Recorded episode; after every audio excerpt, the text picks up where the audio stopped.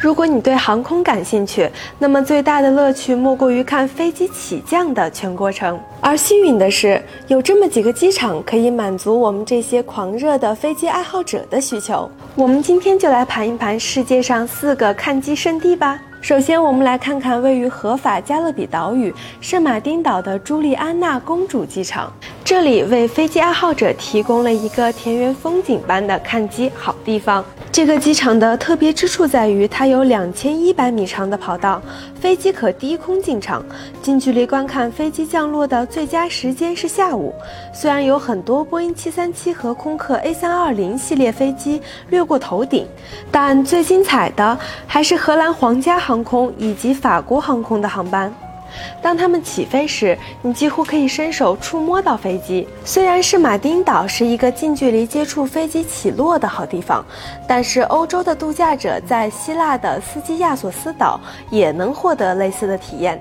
斯基亚索斯机场建在部分填海造出的土地上，有一条一千六百米长的跑道，可以起降体积不超过波音七六七的飞机。虽然可以从跑道的任何地方观看飞机的起降，但是最佳的地点在飞机南端的港口和停车场。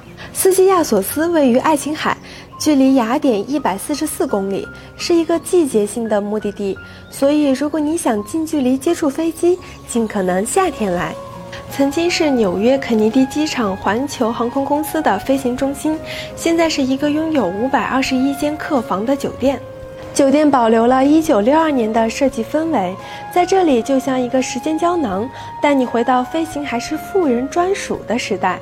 该酒店拥有众多特色，其中之一就是一架保存完好的洛克希德 L-1649 星际客机内的鸡尾酒酒廊，以及一个户外屋顶无边泳池和露台，供观赏飞机。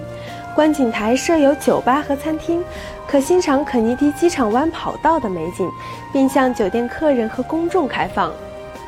史基普机场有好几处地方可以观赏飞机，但最好的一处是名为全景露台的大型观景台。观景区域位于航站楼的屋顶，可通过自动扶梯进入。露台设有一个餐厅和一架观赏用的 KLM 福克一百客机，开放时间为早上七点至晚上九点。看了这么多，有你感兴趣的吗？好了，以上就是本期飞行 Q 的全部内容，欢迎大家点赞、评论、分享。